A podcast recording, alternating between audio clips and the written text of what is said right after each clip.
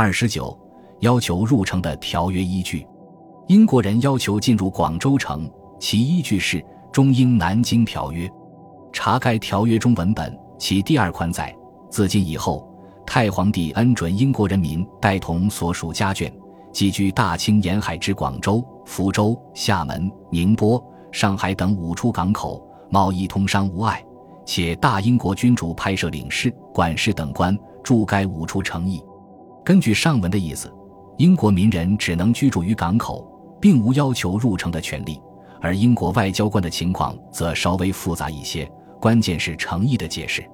在中文中，亦可做成来解释，又可做地域单位来解释。如《周礼》中称：“九福为景，四景为邑，四邑为丘，四丘为殿，四殿为县，四县为都。”又注：“四景为邑，方二里。”若做地域单位解释，是指大约一平方公里的地方。不过“城”和“邑”两个字连在一起，中文意思应当是十分明确的，是指城里。实际上，对于“城邑”二字当作和解，清政府官员心中也是清楚的，只不过在公开场合不这么说。例如，闽浙总督刘运科在处理福州入城问题时，于1845年4月21日奏称：“查江南园艺合约。”虽载有英国领事官住在广州、福州等五处城邑，专理商贾事宜等语，为并未指明城内，但在这一奏折所附佳片中，却换了一种说法，为查核原意合约，载有领事驻居城邑之语。所云“城邑”二字，原指城内而言。该一所情本非违约妄求。奏折的正本与附片对同一名词有着两种不同的解释。是刘运科为保密起见，在公开和秘密场合采用不同的说法。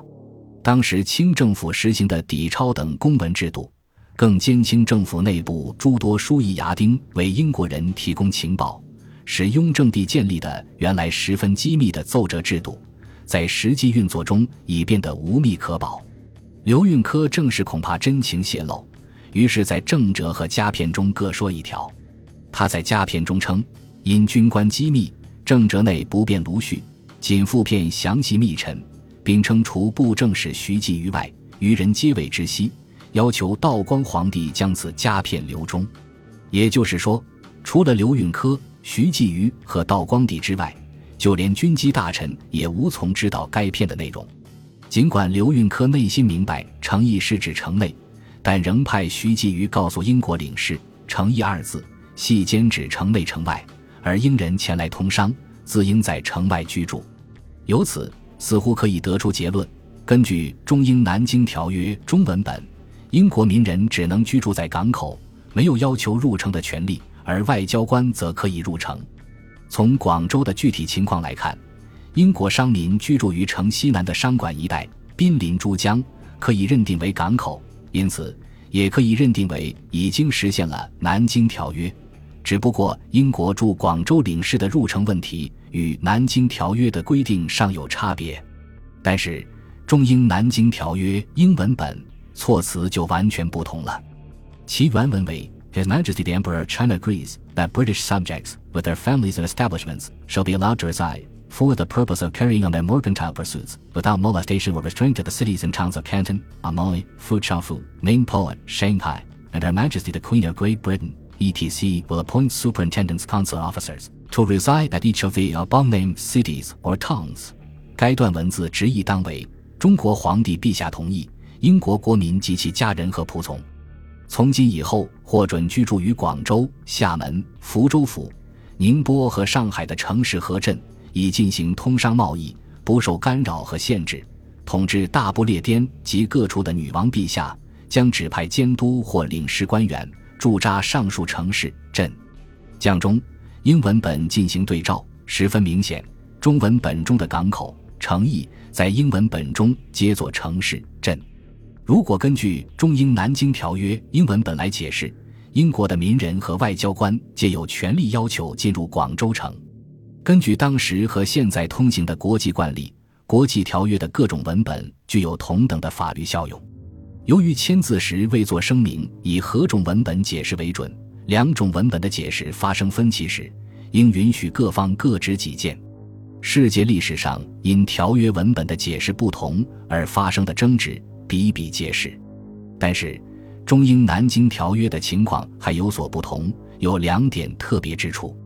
其一是，该条约的中文本是由英国使团的中文秘书马如汉起草的，参加谈判的清政府官员根本不懂英文，也不知道英文本上写些什么，更何况英方在谈判中根本不容许对条约，由于不懂英文。只能是中文本内容进行修改，因此，该条约的中英文本的歧义本是英方一手造成的。其二，也是因清政府官员不懂英语所致。当时中英往来的官方文书，英方需的在英文本后附有中文本，而清方只有中文本，这就在实际运作中形成了以中文本为主的惯例。很可能是由于进入广州城而引起的文本争论。使得英国在1854年提出修约十八条要求时，其中一条为利兹条约，当以英字为缺句。1858年签订的中英天津条约更是明确规定，自今以后遇有文词辩论之处，总以英文作为正义。英国第一次明确提出进入广州城的要求是在1843年，负责战后谈判事务的钦差大臣齐英。为此，答复英国全权代表普鼎查 （H. Potter）：“ 为进广州城一款。现在两国和好，毫无芥蒂，岂有城内城外之分？况江宁、福州、上海等处即可进城，何独广州不可？吾如广东，民风非江者可比。自遭兵火之后，惊魂未定，一起猜嫌。现在本大臣会同督府。转至地方官设法开导，容似开关贸易后彼此相安。如有英行入城相商之见，自应会商。齐英的这份文件虽未同意英人入城，也未明确否认英人的入城权利。很可能由于这一次的经验，齐英看出了“诚意”二字的重要性。他此后签订的中英虎门条约中，再未用“诚意”一词，而只用港口英文本作 “ports”。而他签订的中法黄埔条约所用措辞为五口石部地方，法文本作 Ports et Places，也未涉及成的概念。一八四五年三月，英国驻华公使德比使 J. F. Davis 重提入广州城的要求，清钦差大臣两广总督齐英仍以民情为协相推脱。至年底，直清政府交纳最后一笔战争赔款，按照中英南京条约。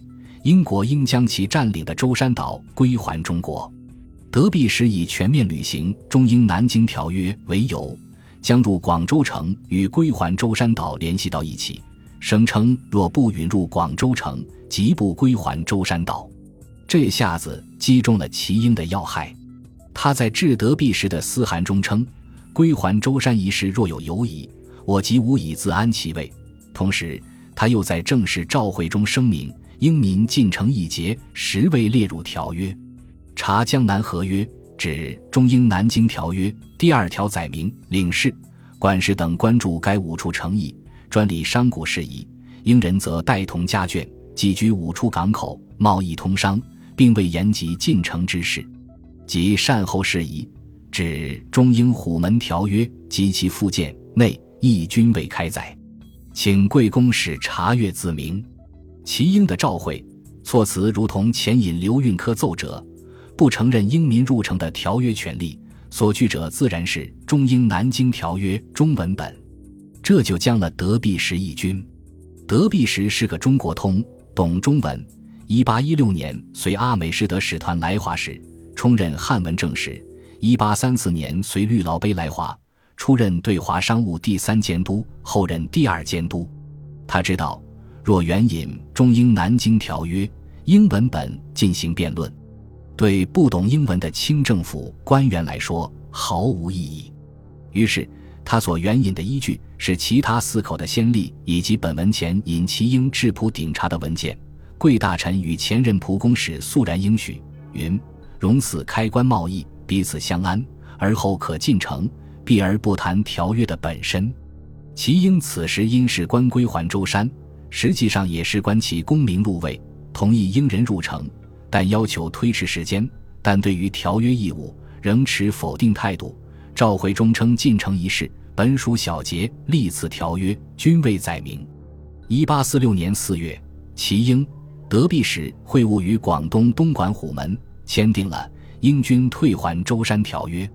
该条约的中文本第一款为“进越城之意，中国大献奉太皇帝谕旨，可以经久相安，方为妥善”等音。此次地方官难管束粤省市民，故议定以此实行御真妥协，再准英人入城。然此一款虽暂迟延，断不可废止矣。对照英文本该条，意思稍有参差，主要是关于对道光帝谕旨的理解，而关于入城的字句，则是完全相符。英文本作 “Right to admit foreigners into the city of Canton”。从文字的角度来看，此一款肯定了英人早已有入城的权利，这也似乎是清政府曲折地承认了中英南京条约已给予英人这一权利。不管怎么个说法，英人所认定的中英南京条约规定的入城权利，在英军退还舟山条约中才真正解释清楚。然而，细心的分析这一款的文字，不难发现，英方并未取得实际进展，因为对英人行使入城权利的时间规定，不像中英南京条约中的从今以后即立即生效，而是无限期的向后推迟。也就是说，从此清政府若以实行魏真妥协为由而拒绝英人的入城要求，反倒是有了充足的条约依据。英方也发现了这一漏洞，一年后。德弼时以英人在佛山一带遭石块袭击为由，命令住在香港的英军攻占虎门，进据广州城西的商馆。与此同时，德弼时又向齐英提出了确定入城时限等一系列的要求。一八四七年四月六日，齐英在此军事压力下屈服，诏复德弼时，需以两年之后对外国人开放广州城。至此，可以得出结论：根据中英南京条约。英军退还舟山条约和齐英的召会，从法理上说，英人自1849年4月6日起获得了自由进入广州城的权利。又根据中美望厦条约、中法黄埔条约的最惠国条款，美国人和法国人也同时获得了同一权利。当然，还应当指出，上述条约和照会都是英国等西方列强用战争或讹诈的手段相迫的。都是不平等的。本集播放完毕，感谢您的收听，喜欢请订阅加关注，主页有更多精彩内容。